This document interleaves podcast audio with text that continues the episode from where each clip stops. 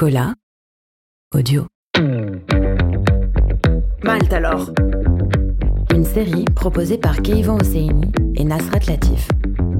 En collaboration avec Cubir.ch. Salut à tous, ravi de vous retrouver pour ce deuxième épisode dans lequel on va poursuivre notre discussion avec Laurent Michel de la brasserie du Zoo dans le canton de Fribourg en Suisse.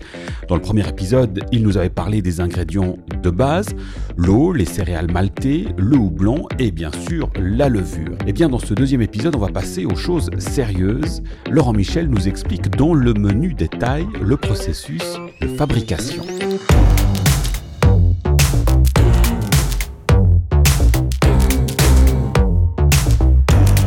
Michel. La première chose, quand on élabore une recette, on va déjà utiliser deux, trois formules qui vont nous permettre de calculer à l'avance le taux d'alcool, la couleur, l'amertume. Ce qui est beaucoup plus difficile quand on élabore une recette, c'est le goût que ça va avoir. Il n'y a pas de formule pour élaborer un goût. Et là, c'est clairement le talent du brasseur, son habitude et son aptitude en fait à détecter des goûts dans un produit, à l'analyser, d'abord à déconstruire un produit quand on goûte une bière, un vin, un fromage, de déconstruire le produit, puis de le reconstruire en disant mais il doit y avoir ceci, ceci, ceci. Et c'est comme ça qu'on élabore la recette. On travaille avec du vivant, dans le sens qu'on travaille avec euh, des céréales, du houblon, qui vont varier d'une saison à l'autre. Donc ça, c'est des éléments qui changent d'une saison à l'autre. Donc il faut ajuster les recettes d'un lot de produits à l'autre pour euh, justement avoir le moins de variation d'un lot à l'autre. Ça, c'est super important. Alors, on va commencer par déjà peser les céréales. Le truc déjà pour avoir le moins de variation possible sur un lot, c'est d'être précis. Donc, euh, quand on a besoin de 45,5 kg de céréales, on met 45,5 et pas 45,6 ni 45. C'est déjà comme ça qu'on on devient euh, précis. On va commencer par chauffer de l'eau. On va mettre les céréales qui ont été concassées dans l'eau et on va euh, laisser tremper ça entre 60 et 120 minutes. Là, il y a un processus qui est absolument génial, limite magique, c'est la conversion. C'est-à-dire qu'on va transformer l'amidon qu'il y a dans les grains en quelque chose d'autre. Et ça, c'est la nature qui nous aide. C'est le malteur donc, qui est euh, en amont au niveau de la fourniture de la marchandise qui va transformer en partie les céréales. Et puis, ben, le, le malteur, il va commencer une transformation du grain qui va générer des enzymes. Chimiquement parlant, une enzyme, c'est comme un ciseau biologique qui n'a qu'une seule fonction, c'est couper, mais couper de manière systématique, toujours au même endroit. Et puis, ben, ces enzymes, elles vont commencer à couper l'amidon qu'il y a dans les grains en des petits morceaux. Et ces petits morceaux, c'est simplement des sucres. Donc, on va convertir de l'amidon en sucre. Alors, une fois qu'on a fait ça, on se retrouve avec une bouillie qui est passablement euh, épaisse et euh, trouble. Et puis, ben, nous, c'est surtout la phase liquide qui nous intéresse. Donc, on va filtrer tout ça. Donc on va mettre ça dans une sorte de, filtre, on va séparer la partie solide de la partie liquide, et puis on va récupérer la partie liquide. La partie solide pour nous brasseurs devient un déchet, mais pas pour tout le monde. C'est-à-dire qu'il y a des agriculteurs qui sont bien contents de reprendre ça pour donner au bétail. Je sais qu'il y a certaines grosses brasseries qui peuvent utiliser ça dans leur unité de méthanisation, c'est-à-dire qu'ils vont fabriquer du méthane avec ce déchet et ce méthane va servir à faire chauffer les chaudières qui vont chauffer l'eau. Donc, on a une boucle qui est très, très courte. Mais c'est des grosses, grosses brasseries qui font ça. Vraiment des grosses brasseries. Et puis, ben, le, ce jus sucré qu'on va récupérer, il nous prend entre une heure à une heure et demie de temps pour le, pour le récupérer. On va aussi rincer ce qu'on appelle le gâteau ou les drèches, donc les grains, parce qu'il y a souvent du jus sucré qui reste piégé dans le grain. Donc, on va le rincer à plusieurs reprises avec de l'eau chaude histoire d'épuiser le grain, de retirer au maximum le jus sucré. Alors on se retrouve à ce moment-là avec un jus qui est plus ou moins foncé, en fonction de la bière qu'on veut faire, et plus ou moins sucré en fonction du taux d'alcool qu'on veut atteindre. Il y a aussi une chose, c'est que nous on parle de sucre au pluriel. La particularité, c'est qu'il y a des sucres qui vont être convertis, qui vont faire l'alcool, puis il y a des sucres qui vont rester sous leur forme, ou très peu transformés, puis qui vont donner une certaine rondeur, un moelleux dans certaines bières. Typiquement, il y a des bières, euh, les, doubles, les triples, les quadruples. C'est quelque chose de très typique au niveau de, ce sucre qui, reste. Alors là, on a un jus qui est très sucré et on va commencer par le faire bouillir. On va faire une ébullition. Première fonction de l'ébullition, c'est de simplement stériliser le produit. Donc euh, on pourrait faire ça en 15 minutes, ça serait suffisant pour euh, tuer tout ce qu'il y a de potentiellement gênant dans ce, dans ce produit. Et pourtant, on va le faire sur en tout cas 60 minutes. Ça va de 60 à 90 minutes. Parce que là, il y a une autre phase de, de préparation qui se fait, c'est le fait de mettre du houblon dans le jus, dans le mou. Et ce houblon, on considère qu'il lui faut minimum 60 minutes pour libérer les particules amères. On dit en général que au bout de 60 minutes, le houblon que j'ai mis au tout début de mon ébullition, ben, il aura libéré 100% de sa fraction amère.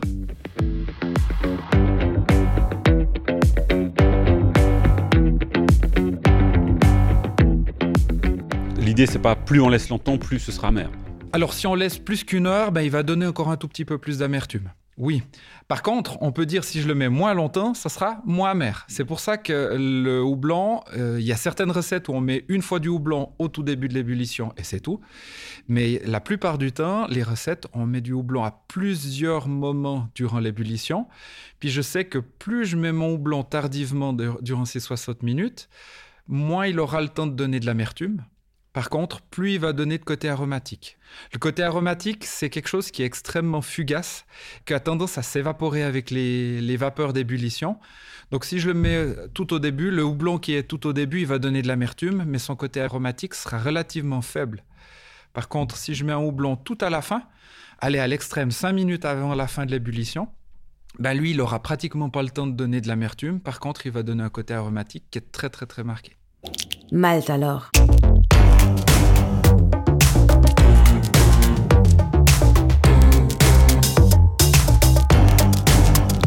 On s'est enquiquiné avant à filtrer le produit, d'avoir un produit euh, pas trop hum, trouble. Et puis là, on vient de remettre quelque chose de nouveau dans le jus. Donc on a à nouveau quelque chose qui est tout trouble. Et là, euh, on va devoir à nouveau filtrer. On va devoir nouveau séparer la partie euh, solide, donc les, petites particules du houblon. Du moment qu'on a bouilli en plus, il y a les, toutes les protéines végétales qui seront coagulées. Donc on a une sorte de, de masse gélatineuse. On la voit pas hein, à ce moment-là, on la voit pas, mais qui, est en flottaison, puis qui risque de provoquer des, instabilités dans le produit ou des troubles. Donc ça, on veut l'éliminer. Alors on a un problème, c'est que les particules sont très petites et très légères, donc on va pas pouvoir utiliser le même processus de sédimentation comme on a fait au début. On veut utiliser ce qu'on on appelle le whirlpool, donc un, un, vortex, un tourbillon. Donc ça consiste à faire tourner le liquide sur lui-même très très très rapidement. Là aussi, c'est la magie de la physique. C'est que quand on fait tourner un liquide très rapidement et qu'on l'interrompt, la force centrifuge, force centripète va faire en sorte que toutes les particules lourdes vont aller se mettre au milieu du tourbillon. Donc moi, j'ai un tourbillon, je le fais tourner pendant 15 à 20 minutes. J'interromps le processus, puis après, il lui faut à peu près une heure de temps pour que le tourbillon arrête, s'arrête de lui-même. Et puis, il y a toutes les particules qui vont aller sédimenter au milieu, au milieu de la cuve. C'est ce qu'on appelle un cône de sédimentation. On le voit pas là encore à ce moment-là. Et puis on va soutirer, donc on va retirer à ce moment-là le liquide de la cuve, pas depuis le milieu mais depuis le côté justement pour pas aller retirer cet épais. Et puis on va transférer le liquide dans une cuve de fermentation. Et là, donc forcément qui dit fermentation dit euh, du temps. Oui. Bon, alors, entre la cuve de Whirlpool et la cuve fermentation, il y a une autre étape, c'est qu'on va devoir refroidir notre liquide. Parce qu'on a encore un liquide à 95 degrés à ce moment-là. Et puis, bah, les levures, elles sont comme nous. Hein, elles travaillent. S'il fait trop chaud, elles ne travaillent pas. Elles meurent carrément. S'il fait trop froid, elles ne travaillent pas. Elles ont une plage de température assez, assez étroite qui est entre, allez, disons, 5 à 30 degrés. Donc, on va devoir passer de 95 degrés à on va dire 20 degrés pour, pour simplifier. Et là, tu laisses refroidir Non, c'est trop dangereux. Parce que si on laisse refroidir, euh, on s'est enquiquiné à stériliser notre produit en le faisant bouillir. Et si je le laisse refroidir de manière euh, naturelle, avec l'air ambiant, ben, on va le recontaminer. Donc il va falloir le refroidir le plus vite possible. Donc souvent, on passe par une, euh, un équipement qui va refroidir de manière très très rapide le produit. On appelle ça un échangeur à plaques, un échangeur de chaleur. Ça ressemble à un radiateur, en fait, dans lequel c'est des plaques en inox qui sont euh, empilées les unes sur les autres, comme un millefeuille. Il y a le jus très chaud qui passe d'un côté de la plaque. De l'autre côté de la plaque, il y a de l'eau froide qui passe. Les deux vont se croiser sans se mélanger et vont juste échanger la chaleur. Et le liquide, il ressort froid. Donc là, on passe à la cuve de fermentation. À la cuve de fermentation. Donc là, on rajoute des levures en fonction de la recette, parce que là aussi, les souches de levure sont pas les mêmes si on prend une souche allemande, belge, américaine. Elles vont avoir des impacts ou des, façons de travailler qui sont différentes. Et puis, ben, les 12 premières heures, il n'y a pas grand-chose qui se produit. On voit rien. C'est une phase de multiplication. Les levures vont se multiplier, donc euh, elles vont se diviser. Et puis la population va grandir, grandir, grandir. Puis va arriver un moment où le, liquide n'aura plus d'oxygène dissous. Et là, la levure, elle va rentrer sur un deuxième mode de fonctionnement, c'est-à-dire qu'elle va se mettre à consommer des sucres. Les sucres, elle va les convertir en alcool, ce qui est plutôt bien pour nous, en gaz, en CO2, en chaleur aussi, ça génère passablement de chaleur. Souvent, les petits brasseurs, euh, on va dire les brasseurs euh, qui font ça à la maison, la chaleur, ils ne le remarquent pas parce que les, les lots sont beaucoup trop petits. Par contre, quand on a des cuves de 1000 litres, on sent, ça chauffe bien, ça chauffe vraiment bien. Donc, on doit brider cette chaleur. Donc, on fait, on refroidit les cuves de manière à ce que ça dépasse pas une certaine plage de température. Et puis, autre composé qui est absolument magnifique, c'est ce qu'on appelle des sous-produits. Ça, ça apparaît, on va dire, de l'ordre du nanogramme par litre. Donc, si ça parle pas aux gens du nanogramme par litre, c'est une goutte dans une piscine olympique. C'est des composés aromatiques qui n'étaient pas là dans le produit de base et qui ont été générés, fabriqués par les levures. C'est ça le côté absolument magique de la fermentation. On le trouve aussi bien dans le pain, dans le vin, dans le fromage. C'est que la levure va déconstruire des éléments, les recombiner, et puis ça va donner des goûts qui n'étaient pas là dans le produit de base. Donc on peut avoir un côté épicé dans une bière, alors qu'on n'a pas mis d'épices du tout. Un côté fruité, un côté... Voilà. On agit, on, fabrique des goûts avec les levures, et en fonction des températures auxquelles on les fait travailler. Alors une fois que ça c'est fait, est-ce qu'on va pouvoir la boire? Alors, on a terminé la, fermentation, c'est converti, on a ce qu'on appelle une bière verte. D'un point de vue chimique ou euh, taux d'alcool, elle est terminée. Mais elle a encore des évolutions, elle doit s'affiner. C'est comme quand on vient de faire un vin, on le met en garde, on le vieillit un petit peu.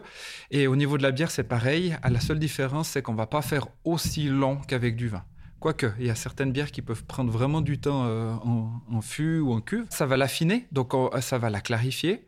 Il y a certains goûts qui vont disparaître, qui vont devenir moins, moins agressifs. En général, une bière verte, les houblons sont encore relativement verts, agressifs, et puis ils ont tendance à, s'arrondir avec le temps. Après ce laps de temps, ben, on va pouvoir mettre en bouteille, ou en fût, ou en canette. Alors ça, c'est un mode de fabrication. Il y a le, le mode de fabrication qui s'appelle traditionnel, qui consiste à faire fermenter la bière la laisser reposer, de la mettre en bouteille et au moment de la mise en bouteille, de rajouter une petite quantité de sucre, toute petite quantité de carburant, on va dire. Et puis les deux, trois levures qui se trouvent encore par là, elles, vont se retrouver à consommer du sucre dans la bouteille. Et c'est cette partie de sucre refermentée et reconvertie qui va fournir le gaz dans la bouteille. Alors souvent, les brasseurs euh, qui font ça à la maison, c'est comme ça qu'ils font la bière. Parce qu'autrement, il faudrait des cuves, ce qu'on appelle isobar, donc qui résistent à la pression. Mais il y a des grosses brasseries qui le font encore. Euh, les, certaines brasseries trappistes en Belgique travaillent encore avec cette méthode-là. Et on a un produit qui est juste extraordinaire. Malte alors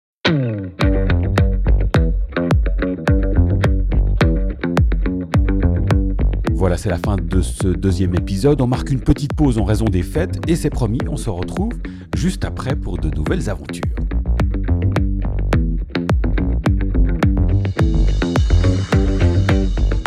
Malte alors, une émission Cola, animée par Nasrat Latif, mixée par Jérôme Gana, sur une idée originale de Keivan Hosseini. En collaboration avec Kubir.ch. Cola.